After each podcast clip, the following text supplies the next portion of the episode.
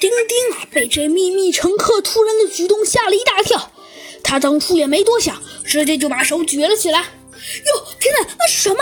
丁丁突然指向了这个秘密乘客的身后。秘密乘客不知道发生了什么，急忙往后看去。只见呐，丁丁狠狠的一拳打在了这个秘密乘客的脸上。哼，尝尝这个！丁丁啊，一拳就把这个人给打晕了。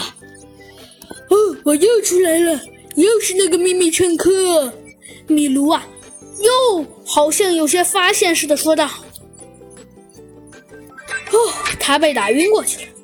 米卢，咱们好好的搜一下这个坏蛋吧。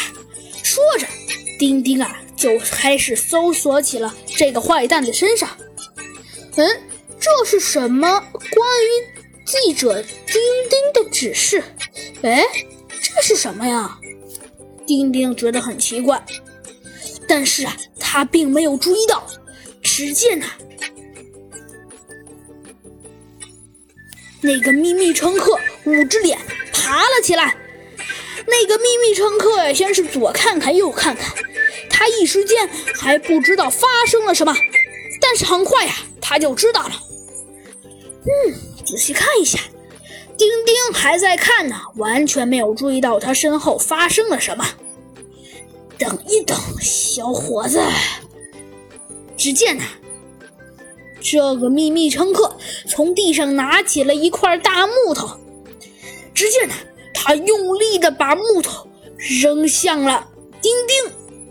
丁丁啊，一下子就被砸晕了。好了，我的小朋友，唉，真是的，这对你来说是一个教训。以后你少来点好奇心。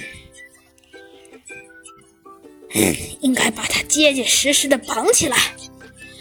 可以走了。